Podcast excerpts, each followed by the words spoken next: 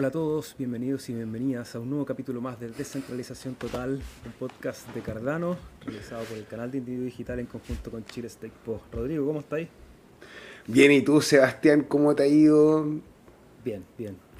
Hoy día, ayer aquí en Chile fue feriado, entonces habían algunas cosas que no sucedieron en trabajo y empezaron todo a pasar hoy día, así que por eso retrasamos un poquito la transmisión, pero ya estamos aquí para conversar, compartir con la gente que se va conectando. Si quieren hacer preguntas pueden usar ahí el chat o hacer cualquier comentario, lo vamos a estar leyendo en vivo. Vamos a ver algunas noticias como siempre y comentar esta semana, día 16 de agosto del año 2022. Exactamente, desde ya darles las gracias a quienes nos acompañan en sus dispositivos móviles, desde el computador, ya sea que se encuentren en el transporte público, en el baño, en el trabajo, en la casa, en la oficina Muchas gracias por compartir con nosotros. Desde ya, bueno, pasar a mencionar que todo esto es posible porque tenemos algo en común, que es el ecosistema de Cardano, y que eh, estamos haciendo 145 transmisiones dos veces a la semana. Eh, ha sido un viaje bien interesante, Sebastián. Debo decir que eh, ha sido una jornada de aprendizaje. La verdad, veces que las personas dicen, oh, ustedes que tanto saben, man, siento que estoy así nadando en aguas que no conozco y todos los días descubro algo nuevo, entonces poder compartir eso con usted y, y cuando se acercan personas de la audiencia o personas que delegan en el pool y nos comparten su conocimiento, nos dicen, hoy estoy haciendo este proyecto, como por un ejemplo el JP que tuvimos haciendo con la línea de tiempo, que, by the way, felicitaciones, Campeón. JP se ganó el primer lugar. JP, para quienes estuvieron compartiendo, hizo un proyecto de Visual Cardano, o sea, postuló con su proyecto en la plataforma de Visual Cardano para hacer una línea de tiempo del progreso de lo que había ocurrido en Cardano. Y quiero darle las gracias a quienes votaron por él. Eh, bueno, a quienes han visto el episodio y felicitaciones de nuevo por el trabajo JP, porque de verdad una máquina. Eh, ah, solamente complementar que yo vi las otras propuestas, voté obviamente y creo que está más que merecido el premio. O sea, más allá que haya pasado por acá y que haya conversado con nosotros, las otras infografías estaban buenas también. Creo que eh, es un buen ejercicio. Les voy a dejar el link por ahí para... Creo que en la, en la transmisión pasada está el link, si no se los dejo ahora, porque la competencia era intensa. O sea, la, toda esta infografía bien compleja, algunos que ayudaban a entender de una u otra manera la tecnología, estaban buenas, pero la de JP superior. O sea, tenía tanta información como las otras, pero a nivel gráfico sobresalía. Era un poco más prolija en ese sentido. Había más arte ahí. Sí, y, bueno, y de aquí en adelante, nada, es un buen terreno, estamos compartiendo eh, a quienes nos acompañan y se han preguntado qué es lo que ocurre. ¿Puedo divagar un poquito, Seba? Por favor. Gracias, amigo. Yo me estoy aquí con mi cafecito, te escucho. Feliz. Mira, nosotros en las criptomonedas hemos escuchado. Salud, hermano. Hemos escuchado. Qué linda taza. Hemos escuchado siempre hablar de los ataques civil. No de civil con C, sino de con S. Y hay una. Hay como toda una historia del por qué este nombre. Y tiene que ver con una mujer que fue bueno, mal, mal diagnosticada, no es mi tema, no soy un doctor, pero eh, tenía como desórdenes de personalidad múltiples.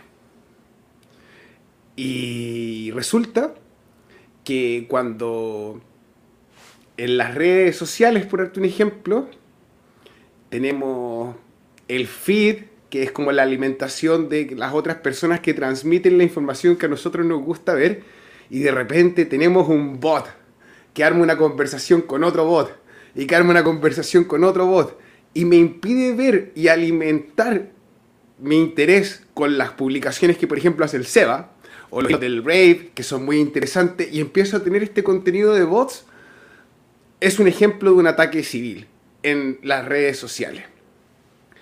Entonces, ¿cómo podríamos traducir esto así como extrayéndolo? Sería un ataque donde tenemos a un individuo alterando las conexiones entre los pares de la red con más de una, eh, ¿cómo se dice?, identidad. Entonces, una persona controla más de un objetivo.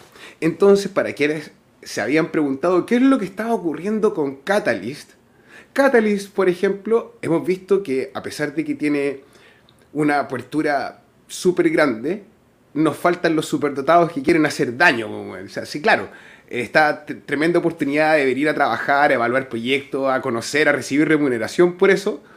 Y, y nos falta el superdotado ahí que quiere meter la cuchara y aprovecharse. Bueno, entonces si alguno de ustedes superdotado está escuchando el programa, un tirón de oreja, no lo haga más. Pero el sistema de Catalyst está bien hecho y está bien diseñado y se audita sobre su trabajo. Y es un experimento, entonces está siempre en constante cambio. Por esa razón fue que el lanzamiento de los resultados de los procesos de votación de Catalyst todavía no está abierto. Ahora, a quienes han tenido y han lanzado propuestas ya pueden ver el feedback que existió entre los proposal advisors, o sea, los revisores de las propuestas, ustedes como exponentes y los que son supervisores de los revisores de proposiciones. ¿Se entendió? Ya, hermano, eso. Desde ya, muchas gracias a todos ustedes por delegar en el pool chill. Es un pequeño bombazo de noticias. Estáis muteado, hermano. Buena, buena.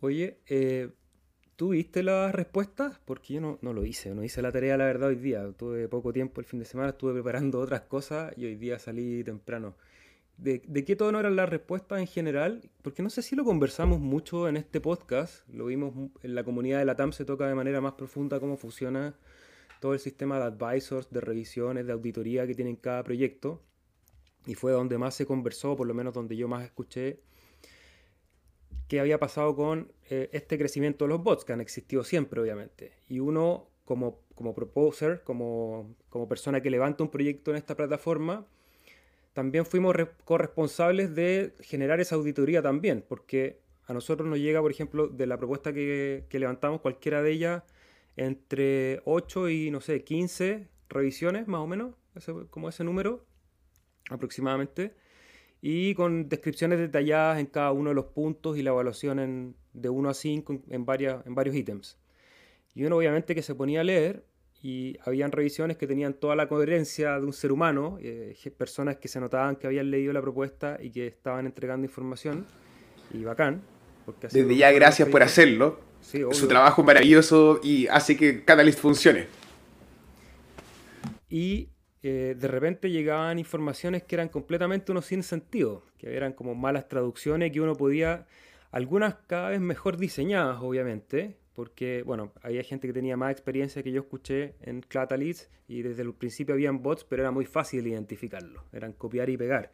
Pero ahora ya hay ciertas herramientas de inteligencia artificial o de cierta coherencia en lo que uno puede armar en un bot y eso había hecho la tarea más difícil, por lo tanto hay que ir al final está una lucha constante, no es algo que se va a acabar, no va a haber una varita mágica que diga, oh, desaparezca toda la gente que quiera hacer daño en el mundo, sino que hay que diseñar tecnologías que permitan ser resilientes y sobre todo armar ese sistema como inmunológico eh, saludable, que es un poco que todo el mundo aporte para que las cosas no propaguen, pues las cosas negativas no propaguen. Así que buena, buena onda esa información, Rodrigo. Y, y, claro, y bueno, y ahí de repente a lo mejor eh, siempre hablamos o se escucha de repente en la cripto del ataque civil y pensé que podría ser una buena forma como de explicarlo al, a, lo que significa. Por lo demás, eh, para ustedes quienes quieren y no lo saben, este espacio está patrocinado por el pool Chile Stake Po, ticker CHIL. Nos puedes encontrar en cualquiera de las 14 billeteras nativas del ecosistema de Cardano a través del sistema de delegación, tú no dejas de tener la custodia de tus activos y recibes pagos cada cinco días. Bienvenidos a Chile Stake Po. Bueno, tomaste el curso de marketing de los años 1990, ¿ah? así como con, la corbatita, camisa blanca. Perfecto, perfecto, me encanta. Bueno, toda la información ahí en pantalla, rapidito vamos a pasar por este epoch. Tenemos, vamos a ir rápidamente, rewards. 3 de 3.6 bloques delegados, así que generando recompensas. Y, te habías dicho que ahí estábamos. Queda uno, queda uno. Ah, mira, mira, qué bueno. Queda uno. El época pasado estuvo ahí a los 3, pero este vamos 4. Así que le agradecemos a cada uno de ustedes, héroes de la descentralización, que delegan con nosotros y nos permiten firmar bloques. Hoy llegó, llegó harta gente, mira, no había revisado ese día. Como les digo, no hice ni una tarea porque estaba en otra. 4.2 em, millones de delegados, buenísimo, buenísimo. Ya, y 1011 delegaciones. ¡Wow!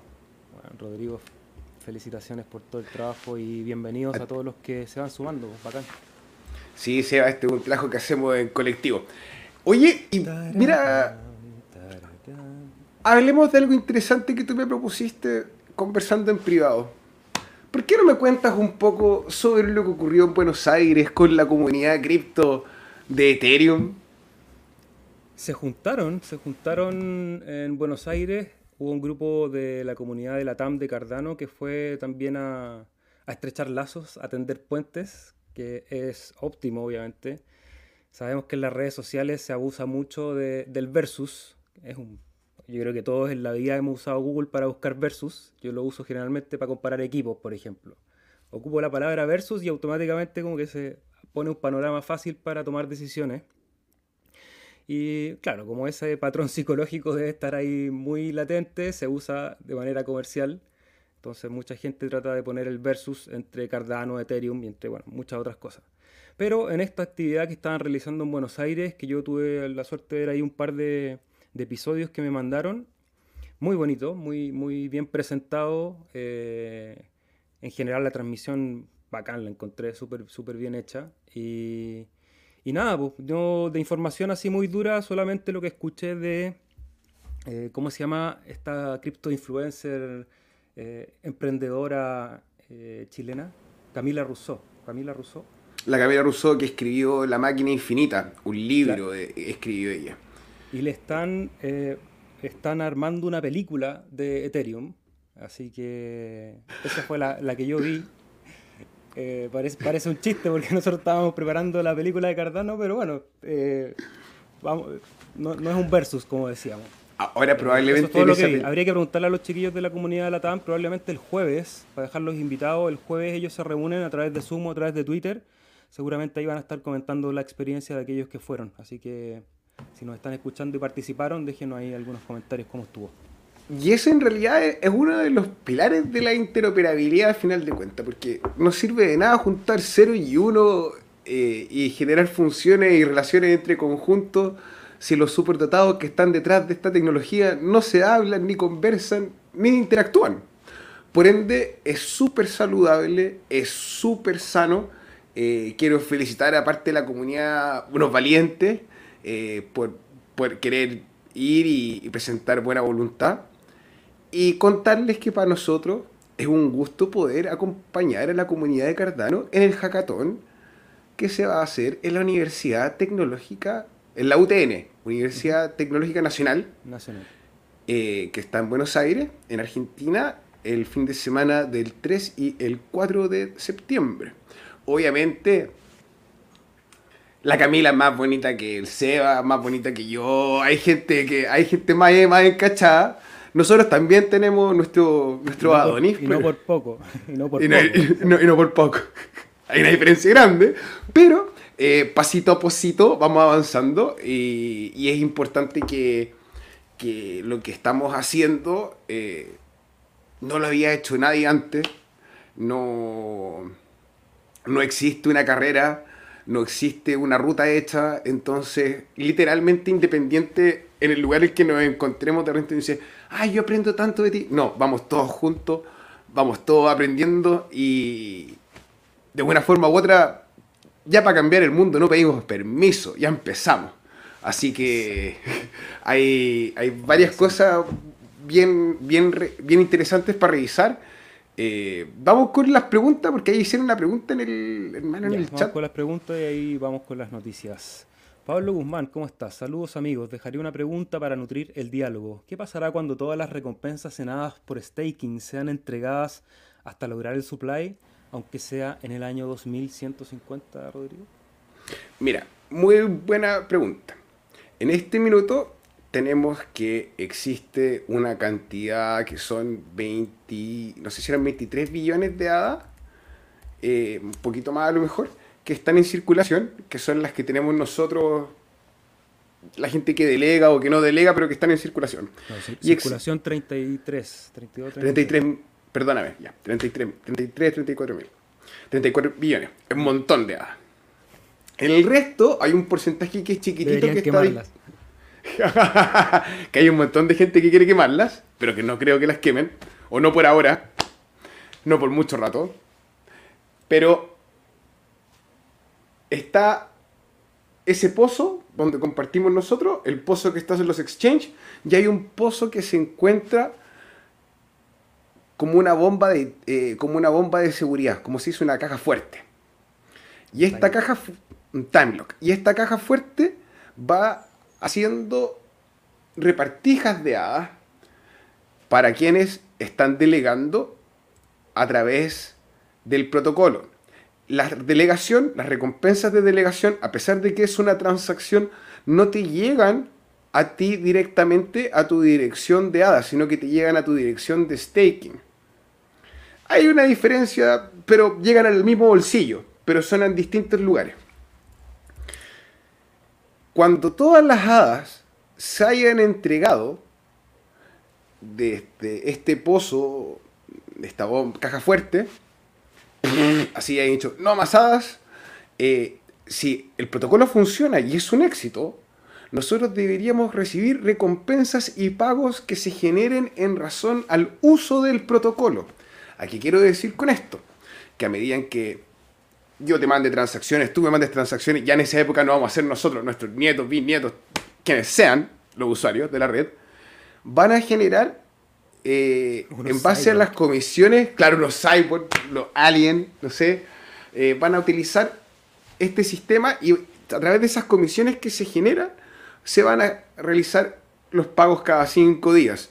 Probablemente, como hemos apreciado ya para quienes estamos desde el comienzo del staking, del 5%, del 5.5%, hemos ido bajando y hemos ido declinando.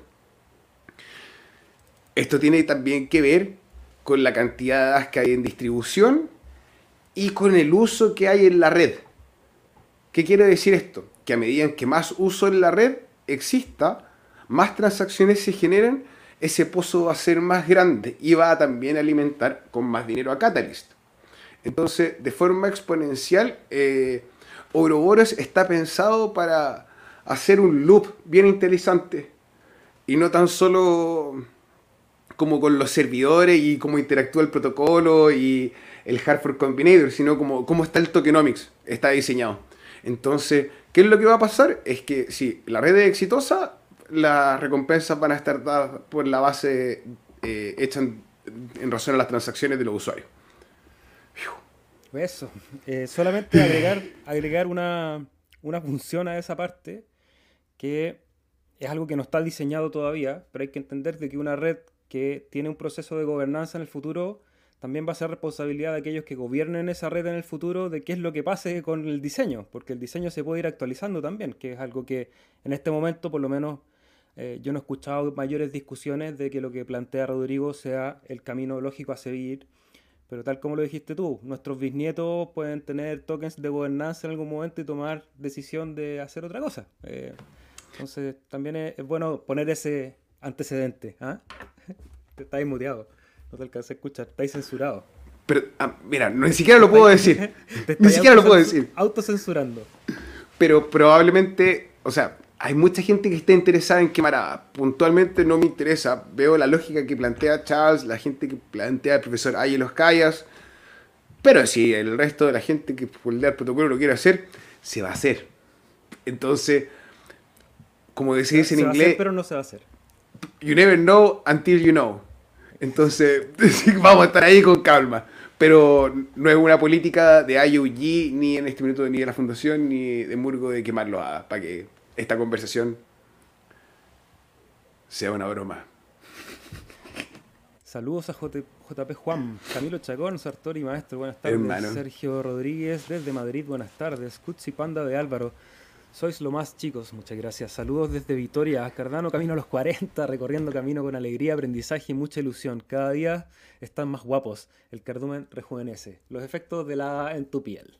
Federico Ledesma, hola amigos. Saludos desde Argentina, nos estaremos viendo en la UTN pronto. Buenísimo Federico y a todos los que vayan a esa actividad, los que lo están pensando, vayan, queda todavía tiempo para organizar una visita a Buenos Aires y creo que va a ser interesante, entretenido aparte juntarse, creo que pueden salir cosas interesantes de esa, de esa hackathon. Rolfo 10, buenas muchachos, saludos, Diego Mac, ansioso por verlos, serán más que bienvenidos, buenísimo. La va a pasar bien cabros, Jorge Lépez, hoy acompañan en directo, bienvenido. Desde Colombia nos saluda Héctor, ¿cómo estás, Nenio? Al Seba se le escucha muy bajo, gracias por recordarnos siempre los detalles técnicos y para eso, ah, ya sé por qué estuve jugando el otro día con este software para hacer otra cosa y lo bajé. Ahí debería haber mejorado. Muchas gracias. Harmony, ¿cómo estás? Debe tener problemas el micrófono, se escucha mejor, sí. Eh, no era el micrófono, solamente el nivel de, de volumen que siempre por tenemos micrófonos distintos con el Rodri él tiene uno que tiene más ganancia, entonces hay que ponerlo más abajo y el mío más arriba para que se nivelen.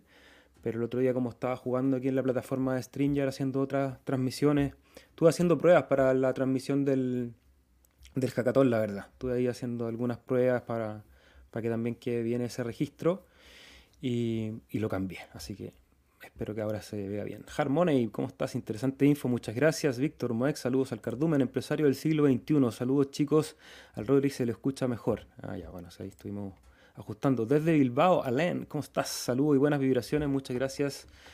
Muchos saludos, Robert Rojas, Noberto Troncoso, buenas tardes.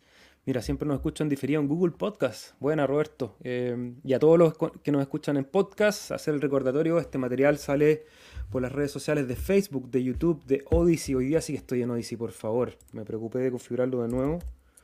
Vamos a revisar como siempre. Siempre nos tienen ahí en un hilo para ver si vamos a estar con Ulises y Nabucodonosor. Sí, ahora estamos en vivo. Vamos a ver si está Ulises y Nabucodonosor escuchándonos en esa plataforma. Y los que estén en YouTube, agradecerles desde ya si nos pueden regalar un, un dedito hacia arriba, un fueguito, un corazón, si están en las plataformas de podcast también, en Spotify, hay algunos que nos escuchan ahí, Roberto, en Google Podcast, bacán también que nos pueda regalar buena onda y dejarnos comentarios si quieren conversar algo durante la semana, si quieren que preparemos algo para conversar, siempre es buena idea. No me abrió nunca la página de Odyssey, por Rodrigo. No te preocupes, hermano. Mira, aquí un saludo a JM de España, Teñerife, y yo creo que este es el comentario que me representa así desde el fondo de mi corazón. Cuantas más hadas tengo, menos me gusta la idea de la quema. Pagos cada cinco días, ingresos pasivos, sin perder la custodia de tus activos.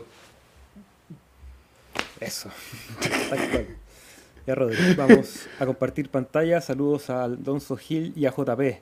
Justo vamos a partir hablando de JP, a darle un aplauso si no se había conectado, que se lo dimos al principio de la transmisión. Pero si nos está escuchando en vivo, felicitaciones y vamos a hablar precisamente de eso porque salieron los resultados del proyecto Visual Cardano que tendía a fomentar la creación de material gráfico para entender esta red que a veces puede ser muy compleja. Entonces, muy buen trabajo aquí para ir a revisar de todos los participantes. Creo que todos cumplían con entregar así buena información que uno rápidamente se puede hacer un mapa mental de qué es lo que está pasando. Pero se ve a la legua. Eh, trabajo de color, hay trabajos de distintas capas de diseño, estas son bastante más planas, digamos, que no está mal, pero si es un concurso de infografías y se llama Visual Cardano, creo que es súper importante el trabajo que se hizo acá desde la parte artística y la información también estaba todavía mucha información, así que bacán los que quieran ir a verlo, que a lo mejor quieren aprender también de él, voy a dejar el link ahí en el chat. Y Rodrigo, seguimos con las noticias porque ah, estaba escuchando ahí la traducción de Cardano castellano. Aprovecho para pasar el. vamos a pasar puro aviso hoy día. De los que quieran ir a ver videos de Charles o de la fundación o de IUG, que son los videos oficiales, digamos, entre comillas. Eh, pueden ir al canal de Cardano Castellano, está constantemente subiendo las traducciones al español, muy correcto aparte de esos videos, así que está muy bueno. Sí, el Sebas también ha hecho un súper buen trabajo en, en Así que gente, ya sabe, vaya a suscribirse a su canal también, por favor, dedito arriba y a meter ruido porque cuando de repente no se le entiende al Charles lo que habla porque se está hablando en inglés, usted puede escuchar ahí Cardano castellano. Excelente. Y Rodrigo, vamos con la primera noticia de hoy porque algo pasa con Mountain God Cold Wallet Monitor. Se viene, se viene, se viene la venta, se viene la venta. Vende, vende, vende. Años atrás, no me acuerdo en este minuto exclusivamente, así en particular, hubo un hackeo a un exchange y que en este minuto ha sido, o sea, no en este minuto, ha sido durante años motivo de especulación de que va a tirar el mercado abajo con los 135 mil, 150 y tantos mil bitcoins que están ahí. Y la verdad, este es un sitio que permite monitorear el estado de esas billeteras. Eh, se ha hablado de que a finales de este mes nosotros nos íbamos a encontrar con el pago de estos BTC a los usuarios de aquel entonces, de aquel exchange del exchange en aquel entonces. Pavor, miedo, pánico y locura. Ahora, Seba, podemos pasar a la noticia que sigue porque quiero, quiero mencionar algo. Si usted está haciendo el trabajo detectivesco o por lo menos sintoniza con nosotros una o dos veces a la semana, algo debes tener idea de lo que pasa en el ecosistema. BlackRock, una de las administradoras de fondos, de capitales, más grandes del mundo, si es que no la más grande, acaba de lanzar un ETF de Bitcoin Spot.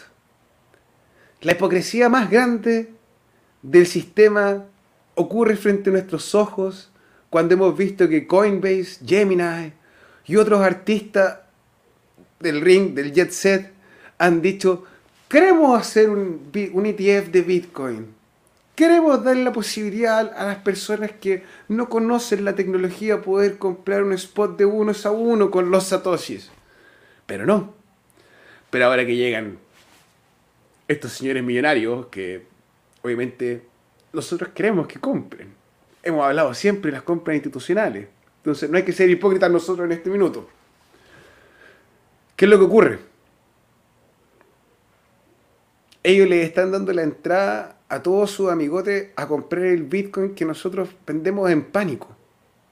Todos los satoshis que ustedes venden así, oh, va a seguir cayendo. Se los van a empezar a llevar ellos.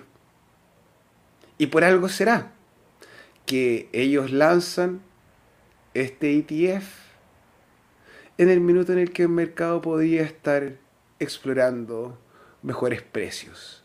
Si es que llegase a ocurrir en la debacle que la gente, por así decir, eh, los pitonizos dicen. Yo no pienso que vaya a bajar mucho más, la verdad, hermano. Si es que no me he encontrado el bottom, el piso del gráfico, estamos por ahí. Pero de que se metan estos, estos grupetes de administradores de financi eh, los, los buenos que administran fondos más grandes del mundo quieren meterse con nuestras criptos. La adopción.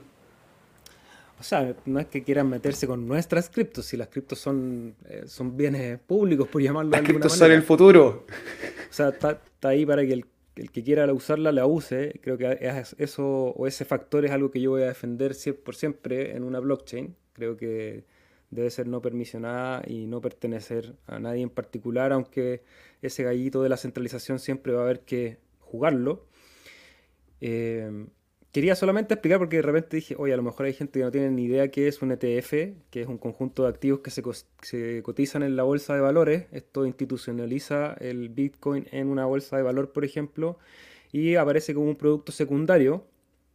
Porque tú, por ejemplo, cuando compras un ETF no estás comprando Bitcoin, compras, compras una promesa del pago de esos Bitcoin y eso obviamente tiene un cierto nivel de seguridad, obviamente que es una segunda capa de riesgo pero hay instituciones y hay personalidades jurídicas que no pueden interactuar directamente con Bitcoin si quieren ciertos beneficios tributarios o si quieren declarar lo que están haciendo o que el, Estado les obligue a eh, tener cierto nivel de riesgo en, cuanto a, cómo mueven sus capitales. Entonces están estos medios de, de inversión y cuando se habla de spot, se habla de que está relacionado uno a uno al precio de Bitcoin, porque podrían haber ETFs que tuviesen fracciones o al revés múltiplos de las cantidades de unidades para poder transar en, otros valores. En este caso es directo y significa que si la institución está haciendo el trade, ellos deberían tener el Bitcoin físico de respaldo. Entonces está uno a uno con los bitcoins que se van bloqueando en ese ETF. Porque los ETFs de futuro, donde manipulan y juegan y tiran el precio para abajo. ¿Qué es el riesgo? Ese es el riesgo que salga el ETF, porque lo podéis sortear sin tener. Toda la plata ahí adentro. Y después estáis comprando por el otro lado en spot. Entonces, bueno, el que, el que tiene la máquina más rápida saca una ventaja también de estos procesos. Eh, Seguimos con las noticias, Rodrigo, porque me compartiste una que nos habla de Alphabet. It's the world top blockchain, friendly investor pumping. A ver, ¿qué está pasando? Aquí ¿Qué está pasando? Baja, un poquito, amigo, baja. Este más, que el titular, más que el titular, a mí me interesa acá esta lista.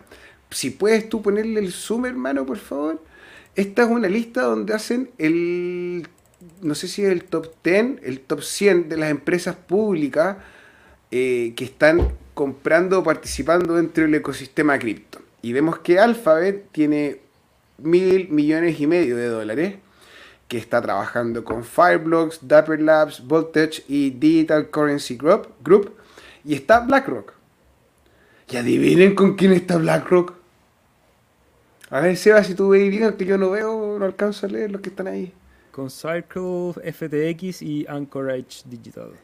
El FTX este exchange que está queriendo comprar a Voyager, a Celsius, que gasta plata en publicidad, pero deja. Es que quieren pelearle la corona a Binance. ¿Tú crees que Binance va a estar ahí para siempre con la corona puesta? Van a ir sí, por sí. Él. Van a ir por él. Bueno, no sé, todos quieren mis hadas, todos quieren mis bitcoins, todos quieren tus hadas, todos quieren tus bitcoins. Yo quiero los de ellos también. Así que DCA es la clave, pero esto es una representación de algo que está ocurriendo, que es real, que son las empresas públicas que están invirtiendo en tecnología más allá desde el lado del resguardo financiero, sino que están involucrándose en la construcción de servicios o la adquisición de los mismos dentro del ecosistema. Eh, es una buena noticia, es una noticia positiva. Eh, y atención ahí. Eh, bueno. Yo sé por qué lo ese listado. Sí, o sea, y se van a encontrar con que por algo le hacen mala propaganda a Cardano nomás, por así decirlo. Es, como, este, este, puro gráfico ya es como un hoyo de Alicia para meterse y empezar a hacer conexiones y ver ahí todos los links de esas redes. interesante. Se hacen cosas en esos lugares. Bueno, seguimos, Rodri, con ADA, Decentralized eh, Lending. Ya, a ver, existe una... Existe ADA, que es una plataforma que venimos eh, un poco conversando hace rato ya. Eh, Rodrigo, no la comentes. No, tenéis que conectar la billetera. Ya lo voy a hacer fuera de pantalla. Dale. Dale, eh, ADA es un servicio de préstamo eh, que donde tú puedes entregar capital para ofrecer liquidez y tú puedes pedir préstamos y obtener liquidez. Ellos están haciendo un ejercicio de gobernanza donde están invitando a las personas a votar por los tokens que están a disposición de la red. Ahí había una sorpresa grande. ¿Te cargó? No, está, está mala, definitivamente. De hecho, está en un loop extraño. Traté de conectar la billetera, no hace ni pío. Ya, bueno. En estricto rigor, en este minuto están haciendo. Televisión en vivo, estábamos hablando de la herramienta y no funcionó. Eh, recordar que nosotros no somos responsables de ninguna de estas herramientas, se las mostramos como parte de, la, de las cosas que están ocurriendo, en la red, pero en este caso ocurre que está caída.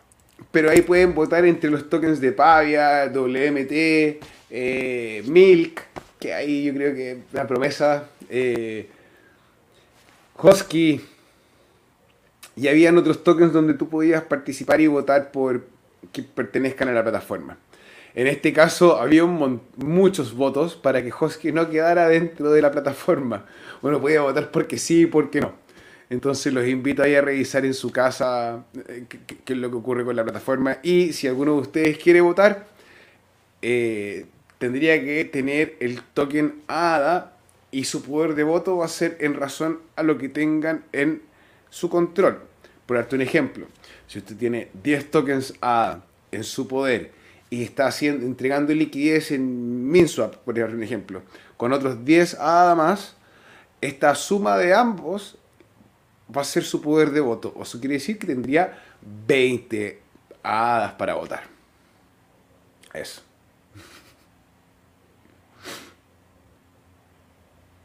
Hermano, está muteado, pero este es el mensaje que tenéis que decirlo en voz alta. Esto es lo que me sube la autoestima, hermano. Una docencia dice, gente guapa, saludo desde Lima.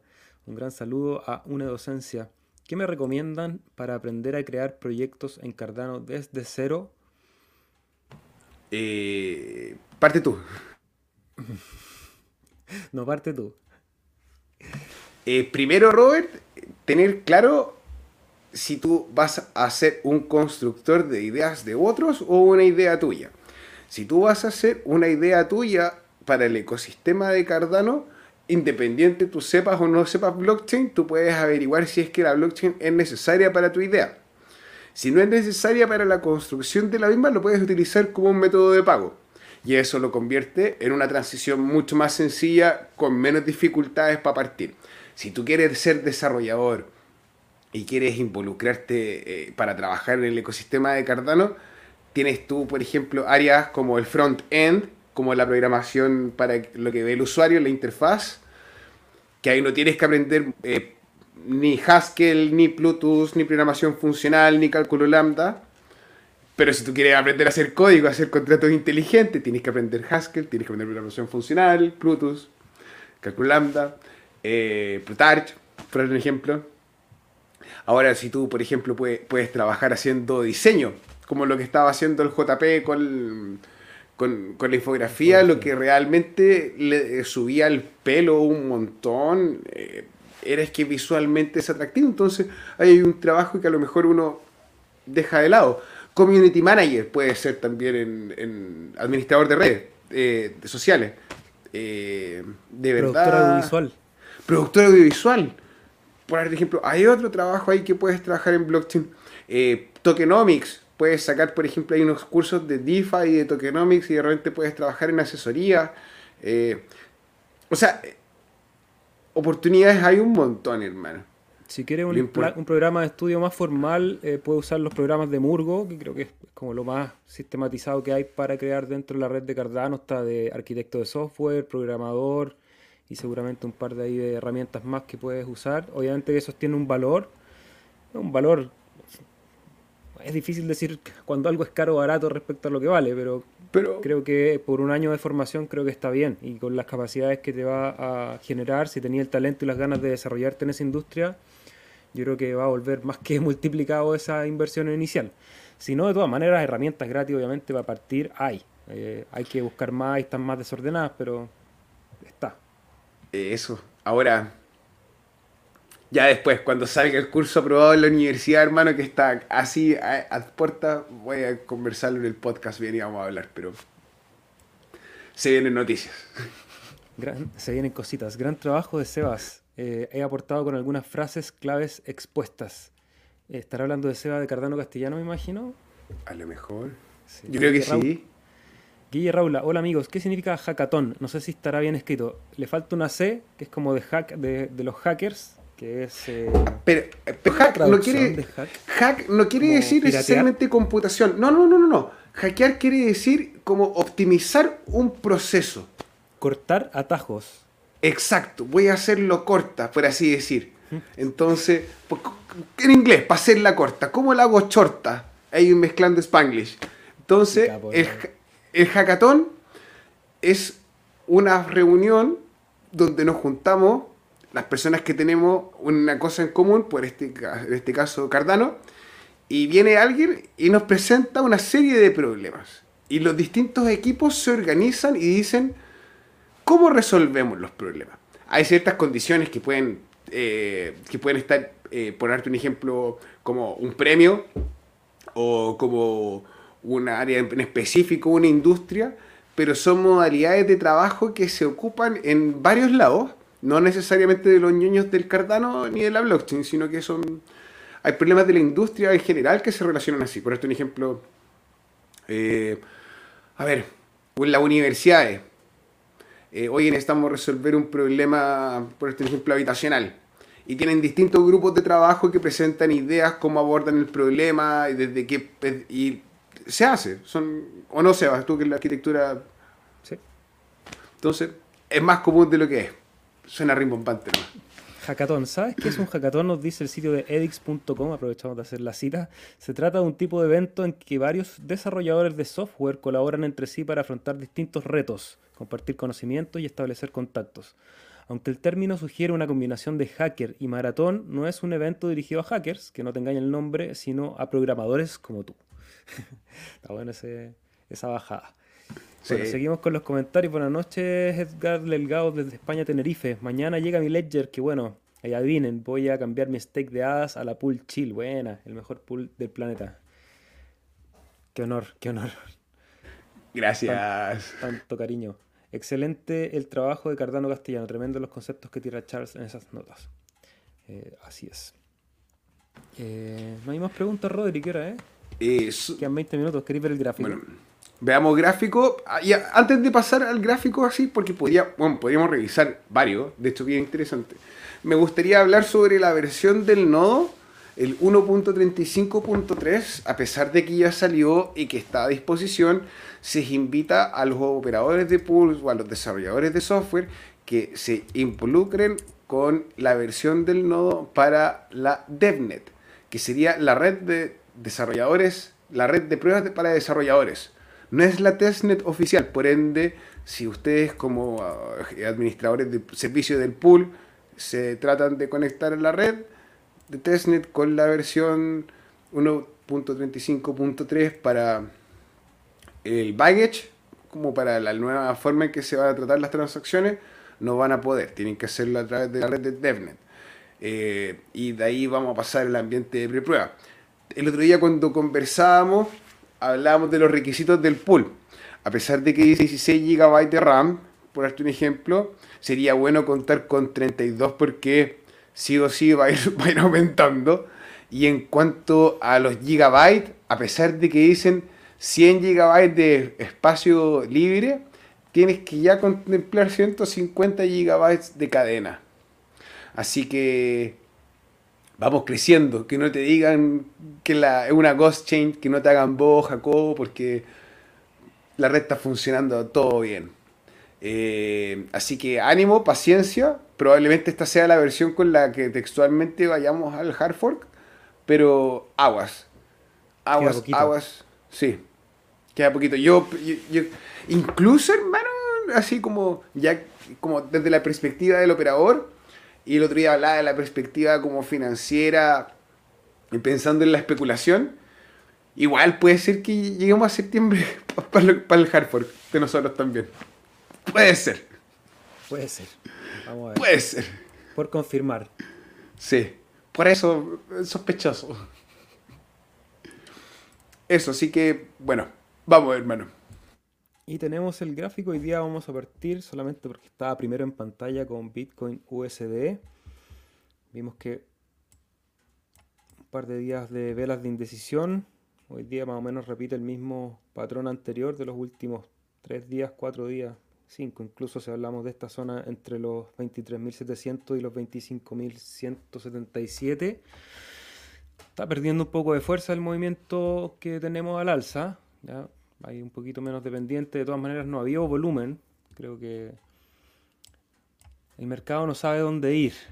Eh, y eso, como este era un rebote, que no fue nada despreciable, vamos a medirlo, desde el mínimo un 40%, 41% en Bitcoin, eh, que ya obviamente lo hace súper candidato a una buena corrección. Ahora, si vamos a ir a buscar niveles bajos de los 17.800, eh, hay días que me despierto y pienso que sí, eh, o por lo menos ir a revisitar esa zona, ¿ya? Eh, creo que lo hemos dicho en algún momento, que si el escenario se pone bajista, eh, para que no se ponga tan catastrófico, sería interesante ver un doble suelo en esa zona, ¿ya? Porque el rebote fue bien fuerte, veníamos de la caída, de la peor caída de Bitcoin desde siempre. Sabemos que el escenario no acompaña, pero aún así encuentra piso en ese lugar y ahora ha tenido este veranito que Siempre lo hemos llamado el veranito de San Juan porque creo que en algún momento va a empezar a corregir. Y, eso, perdió fuerza el movimiento. Hasta, Qué interés. Justo, la última vez que estábamos en, vivo, que fue el viernes, que debería ser este, ¿cierto? Claro, pues fue la última vela verde donde fue a buscar ahí si pasaba el máximo anterior, lo pasa. Entonces, una opción es que haga el dibujo, que venga a buscar liquidez acá abajo, no sé hasta dónde puede llegar a apoyarse aquí, quizás 22.400, y después continuar el proceso que lleva. O sea, igual lleva a mediano plazo, lleva una tendencia al alza en que vemos siempre máximos mayores y los mínimos van siendo menores, ¿ya? Así como muy, un análisis muy básico de acción de precio. Entonces, deberíamos pensar que debería corregir, no bajar de los 22.400, que sería ese mínimo anterior, para mantener esta tendencia al alza. Pondría mucha atención en ese precio. Si vuelve a bajar, ya habría que buscar zonas más abajo de, de apoyo. ¿Y hasta cuándo durará el veranito de San Juan? Septiembre. Ojalá que un poquito más, por favor. Un poquito más de calor, te pido. Un poquito más de calor. Me sentí súper identificado con tu comentario, Seba. Ese, a veces me miro en la mañana y pienso que hemos llegado al bottom. Pero después te acuerdas que esto son las criptomonedas y dices, no, todo puede ser peor. Sí, tampoco hay que casarse o sea, claro. la gente a uno le dice, pero mojate, mojate. No tiene sentido mojarse. Lo mejor es tener una estrategia de puntos de compra, con puntos de venta, porque nadie sabe para dónde va a ir el precio en definitiva. O sea, en estricto rigor, como tú lo estás diciendo, ya sea, en lo, por un ejemplo, comprar en 23.000, 24.000, 15.000, incluso 17.000, no va a importar en un ratito más porque ya hemos estado en esta etapa. Yo pienso que es un lugar súper cómodo para hacer DCA. Eh, sí hay harto rango, hay harta volatilidad. Eh, que queda, pienso. Mira, me gustaría ver el Dixie, hermano. DXY, Por favor. Eh. Índice del dólar en relación a todo lo demás. Y vemos, que. El, repunte. Eso. Matemática ese, rebote que, armamos, ¿ah? Para que vamos mejorando, Rodrigo, después de. Porque yo creo que nuestros primeros análisis técnicos no, valían nada. Hoy día creo que. Hoy día valen un poquito. Todavía no los podemos llevar al banco. Hoy día estamos pero... break-even. claro. Hemos dejado de perder dinero. Ah, por fin, por favor. pero no, vamos. Igual es un, un momento interesante porque podría volver a seguir yendo la tendencia hacia arriba estará este en el diario, ¿cierto? En diario, sí. Podemos volver al Bitcoin ahora que vimos, una vez que ya vimos el movimiento del Dixie hacia arriba, quiero volver al Bitcoin, por favor, y revisar la línea media, el movimiento medio de 20, hermano, no el de 200. O 21. Un, un 21, mi perro, por favor. 21 el clásico. Sí, sí. sí. que vuelvan los lentos. Que vuelvan los lentos. Ahí está. Eh, Acompañando. Ponme semanal, por favor. ¿Diario? Ah, semanal. Sí. El niño, el niño de largo plazo. Es que eso Que no tiene ansiedad, que no tiene ansiedad. No, vivo en el presente. Eh, pienso que sí. Eh, es que no lo alcanzo a ver con el, con el letrero, pero creo que la línea de los 21 podría ser eventualmente el, marcar el lugar donde si nos encontramos y se convierte en una oportunidad para ser rechazado, va a ser una bajada más o menos. Ahora, si logramos subirnos a la línea y ir con ella, está todo en orden porque es como funciona el bull market, o por lo menos ha funcionado. Si tú miráis la línea entre el, ATH anterior y el resto que pasó, eh, una, dejamos de caer una vez que subió. No, no, no, ándate para atrás, mi perro. Eso. Dejamos de caer de la línea de los 21 y una vez que nos encontramos con la línea abajo y nos subimos... Vamos a poner más gruesa, Rodrigo, para que eh, Como te guste. Eso. Pero al final de cuentas, eh, esa línea, esto es ADA BTC, hermano, me cambiaste el juego. Cardano BTC, perdón algo ocurrió ahí. Pues algo pasaba, ahora sí. Sí, eso. Cuando una vez que dejamos de caer, eh, y encontramos la línea de los 21 ahí, empezamos a andar con calma. Si llegásemos a encontrar la línea y nos rechaza, Así para abajo. como el coyote cuando trataba de pillar el correcamino y se le rompió el paracaídas. Vamos a seguir bajando. seguir bajando. dolor, dolor, Eh, dolor. eh, vamos al Nasdaq, por favor, Espérate, ir al- SP500. a- antes de ir al Nasdaq, porque antes de, antes de una, o sea, después de una negativa, una positiva, que es el de ADA Bitcoin, que precisamente en esa de 21 semanal hace lo que nos dice Rodrigo, que se apoya encima. Entonces, si logra mantener esa zona y pegarse un rally, ojalá con la salida de, de Basil, que creo que es bastante inminente, estaremos metiendo FOMO, Rodrigo. Me voy a retractar de eso que dije, la verdad, porque a lo mejor la gente dice, oye, entonces hay que comprar porque viene Basil. O- Atención también, porque el mercado, por mucho que venga Basil, si macroeconómicamente o en el escenario geopolítico mundial se pone peludo alguna cosa, nos vamos para abajo junto con todo. Entonces, y pensar que lo que nos va a mostrar Rodrigo proba- probablemente con Nasdaq y SP500 también nos habla que la corrección va a llegar en algún momento y puede ser pronto, puede demorarse más, ojalá que el verano sea un poquito más largo, este veranito de San Juan. Pero estamos apoyándonos sobre esa de 20. el 29. Claro, que ese podría ser un comportamiento repositivo si, si el macro nos acompañase. Sería como una conducta que, que por lo menos nos permitiría andar, como se dice, tranquilen, John Wayne. Después de acá un ratito, no sé si probablemente, a pesar de que experimentemos volatilidad, volvamos a tocar a lo mejor el, de una forma u otra en un par de meses los precios que, que estuvieron en julio, por darte un ejemplo, En Bitcoin. en Bitcoin. O a- Bitcoin. en mismo Cardano, en el ecosistema completo en cripto. Por, pásate al Nasdaq, eso es lo que, eso es lo que pienso, que en este minuto, por favor, perdóname hermano. Pero por favor, soy tu, soy tu discípulo.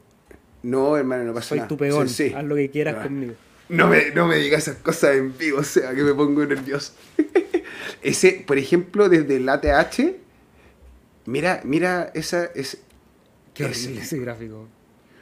Weón, eso me tinca. Ponte desde la TH, ¿cuánto hemos perdido? Hasta el bottom, ¿cuánto llegó? Desde el tope hasta, la- hasta lo más abajo, hermano. 34%. Súmale a eso un 40% más. Como si cayéramos debajo de eso. 40 Sí. más. Sí, Oye, que estáis negro, Juan. Ahí. 85. no, no, No sé, ah, yo, no sé. yo sé que es feo. Yo sé que es feo. Sería, sería volver al, al día del corona. Igual, yo sé que es feo puede ser que suene exagerado, pero si llegase a pegar un, una bajada, eh, no hay mucho piso. No. Entonces, no, no, no, no, no es que quiere sonar mala onda. Eh, eh, pero como que hay que estar con calma. Ahora, eh, vamos, ese fue Nasdaq, ¿cierto? Vamos al SP500, mi perro, por favor.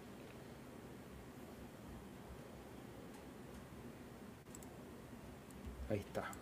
Ya, vemos similar. exacto, bien similar. Y ahora que hemos visto que la inflación ha bajado y que son todos estos indicadores, como se dice, vienen atrasados, vienen con un lag, así como dice en el campo, viene medio lento, viene así como que no funciona, así como que anda medio lento.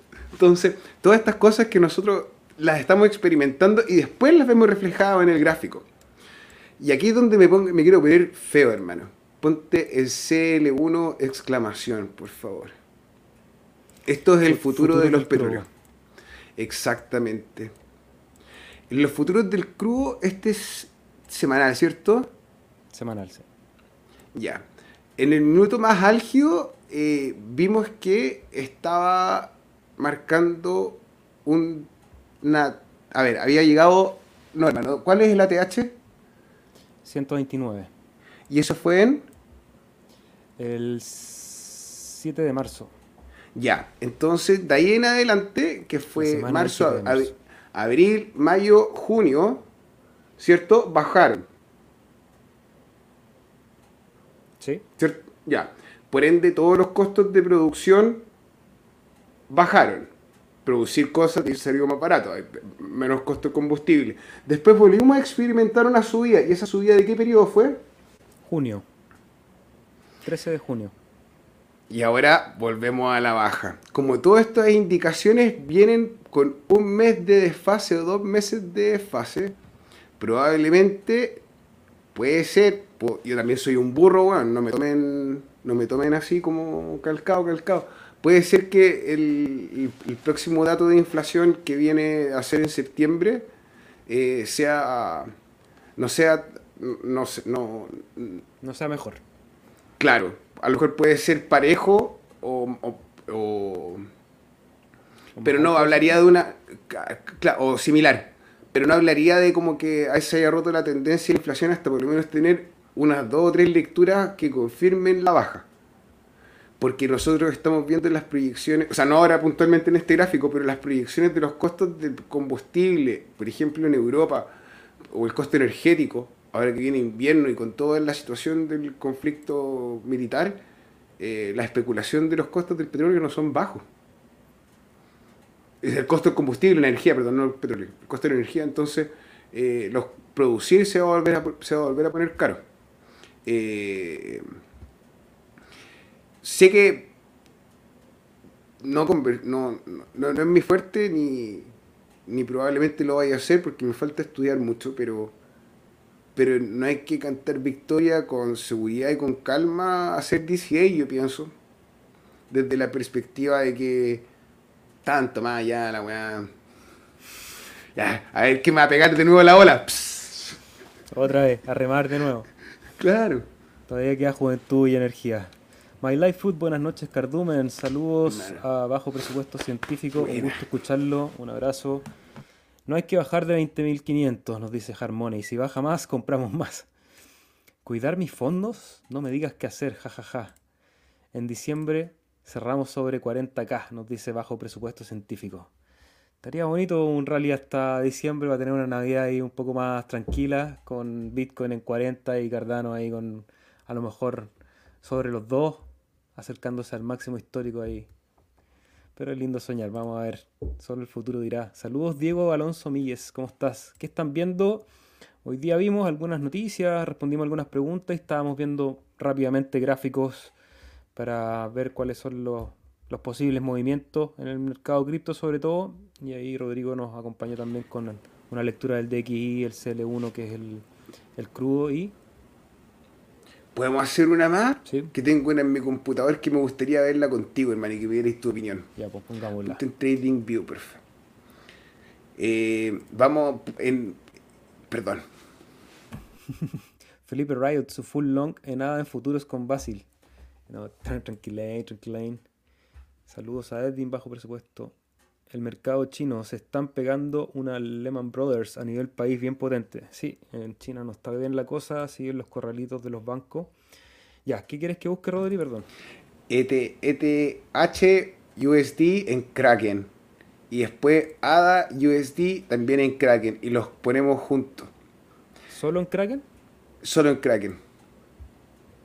Ya, voy a tener que rellenar porque eso no lo tengo aquí en pantalla. Eh, no, pero sí, ponlo ahí, conversa para que la gente vea cómo se hace, hermano, sí. Kraken, acá estás. Eso. Ah, Kraken es un exchange que igual lleva harto tiempo andando en el ecosistema. Sácale el indicador de la línea media para que no.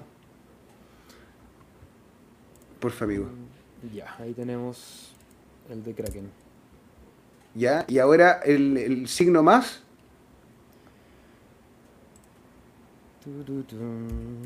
ADA USD. No, ADA USD. ¿Tú estás haciendo tarea, Rodrigo? Te pille. Estoy todos los días, hermano, en ti que respondo a la gente y estoy estudiando. Ya, ahora ponlo en logarítmico, en escala logarítmica. Logarítmico. Eso, mi perro. técnico en vivo y en directo. Ya, entonces, en el ciclo anterior, si me podéis marcar, el, perdóname, hermano, antes de, antes, antes de presentar mi hipótesis.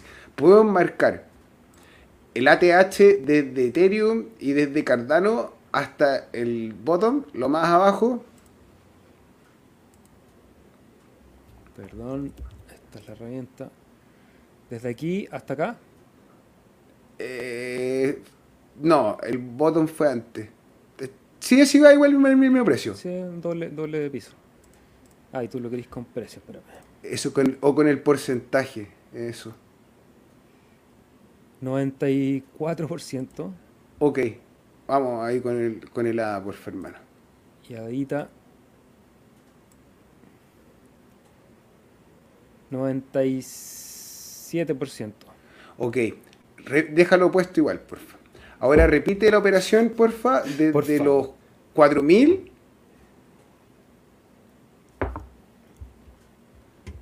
Y desde el Cardano de los 3 dólares con 10. ¿Ese? Sí. Y este. 79 eh. versus 85. ¿Qué piensa usted, compañero?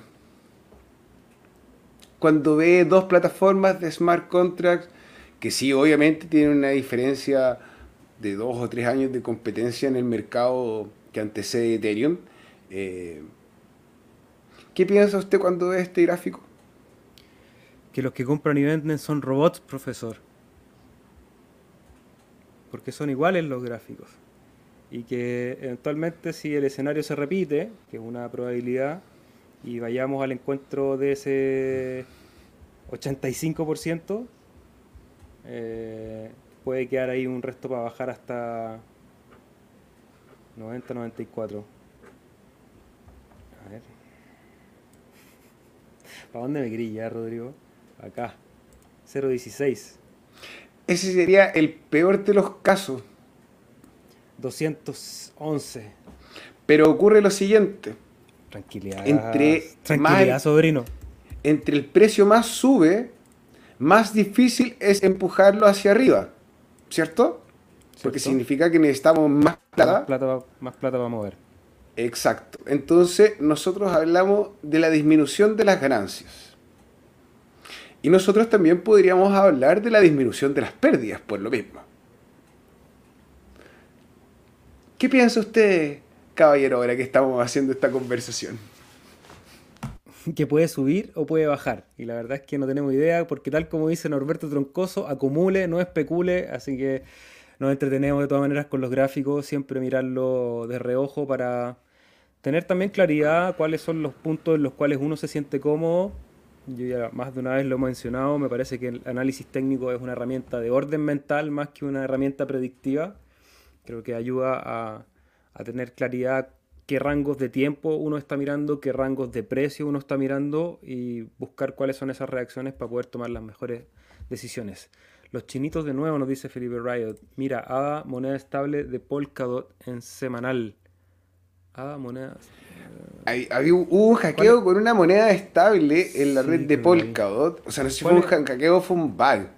Pero hubo un problema con plata que. ¿Cómo se llama la moneda estable de, de Polkadot? ¿Alguien lo sabe? que me la ponga ahí. Eh, pero en estricto rigor, como que salieron fondos que no debían haber salido y ya lograron restablecer los fondos o habían hecho el plan para restablecerlos. Pero hay gente que nos confunde con, con, con, Luna, con Terra. Hay gente. Acala, Acala, ahí está. Gracias, Edgar. Eh, hay gente que nos confunde con Terra. Hay gente que nos confunde con Dogecoin. Estaba hablando del Mark Cuban. Me salió medio demandado Mark Cuban, así que le se tiro por la culata. Pero. No, eh, el gráfico de, de Acala ¿Acá ah, acá USB, ahí está. La diferencia, eh, o lo importante remarcar, es que las monedas estables de JET del ecosistema de Cardano no va a crear ni va a quemar hadas.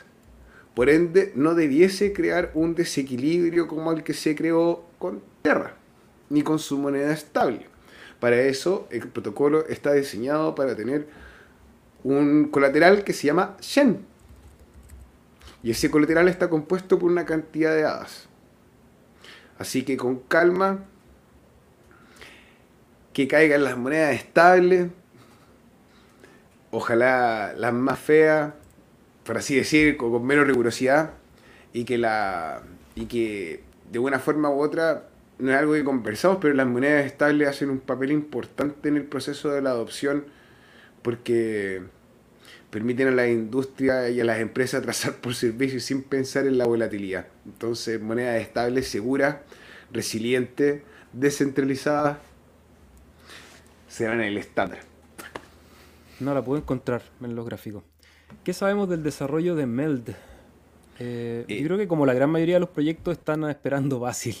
Están todos ahí como con el gatillo así, listo, porque necesitan ver la implementación de la nueva versión del nodo para hacer las últimas eh, actualizaciones, porque proyectos que no han lanzado la herramienta a nivel de producción, yo creo que prefieren tener la actualización, o sea, prefieren tener la versión con la actualización que están viendo ahora y así que ahí van a empezar a, funcionar. No tengo más noticias, la verdad, sobre Melt, que esta plataforma eh, financiera para préstamo, intercambio fiat, exchange, ahí tiene hartas herramientas, Rodri.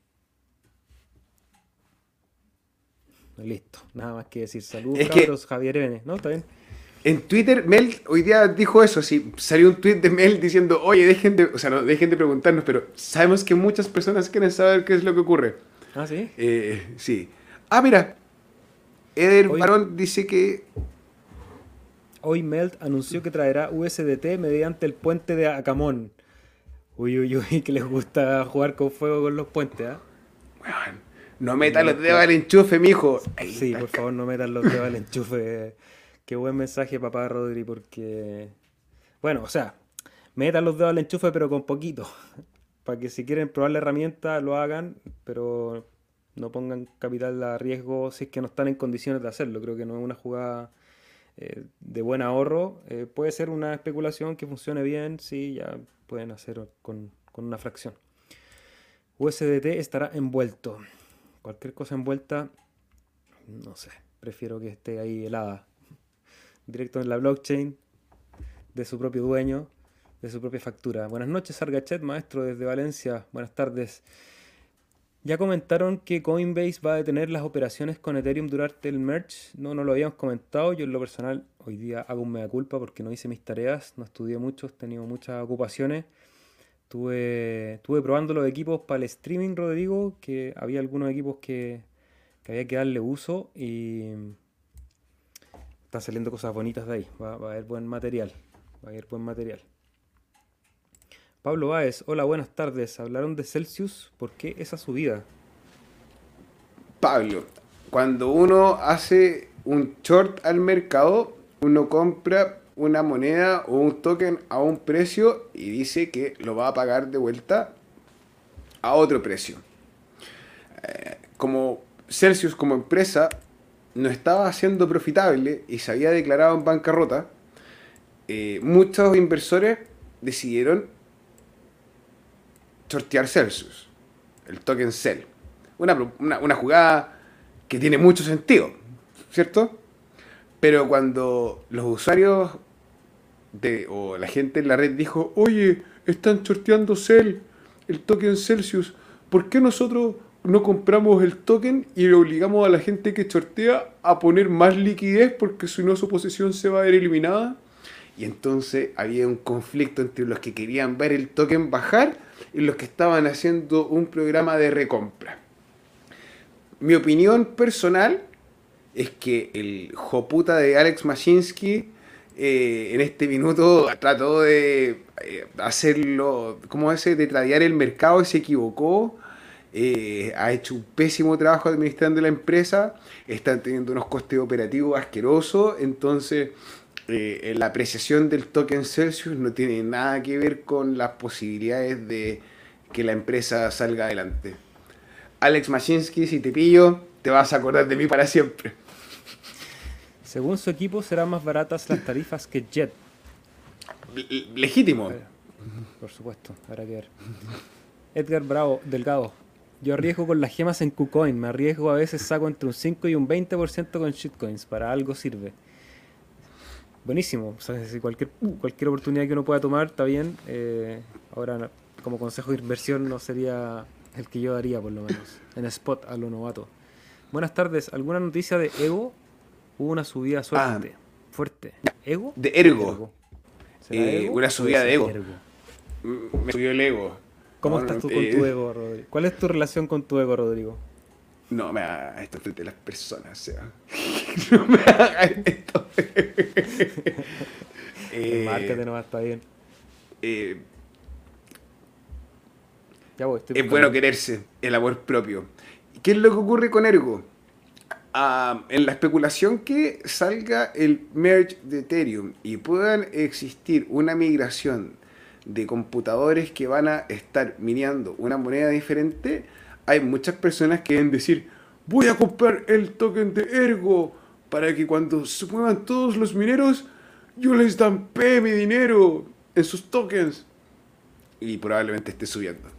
Ahora, Ergo, como red, como lenguaje, como contrato inteligente, como plataforma, eh, está súper bien, está súper segura, funciona firme, es poco líquida, tiene, están pocos exchanges, eh, pero es un monstruo que avanza y avanza bien. Creo que la ATH había sido 18 dólares en, en, su instancia más alta. 20. 20. 19 y fracción. Y antes de eso, en el ciclo, en el 2020 estaba, no sé, a 0,2 centavos. Estaba tirado. Entonces, probablemente vayamos a ver subir de nuevo el protocolo de Ergo, pero está, está, ¿cómo se dice? Es el comienzo. Tiene mucho que ver también con la cantidad de liquidez que hay en Sigma. En el protocolo de Sigma la moneda es estable porque es con la que trabaja. Eso. Buena información. Ahora mismo Ethereum o USDT estoy con eso. El resto lo invierto en nada. Saludos desde Pompano Beach, Génesis y Jesús, ¿cómo están? Bienvenidos, ya nos vamos yendo, sí, ha sido una linda transmisión. Como siempre, compartir con ustedes, recibir su buena onda, sus saludos, su información también. Espero que la información que nosotros entregamos sea de valor. Si es así, regálenos un fueguito, un like, un corazón, todo eso que ustedes ya saben. Compártanlo en las redes de la familia, en el WhatsApp del, trabajo, en el grupo de los que se juntan a jugar fútbol. Pónganle ahí a los pelacables que vienen a hablar sobre este ecosistema que está transformando las posibilidades de acceder a un herramienta financiera. Estamos tratando de construir eso.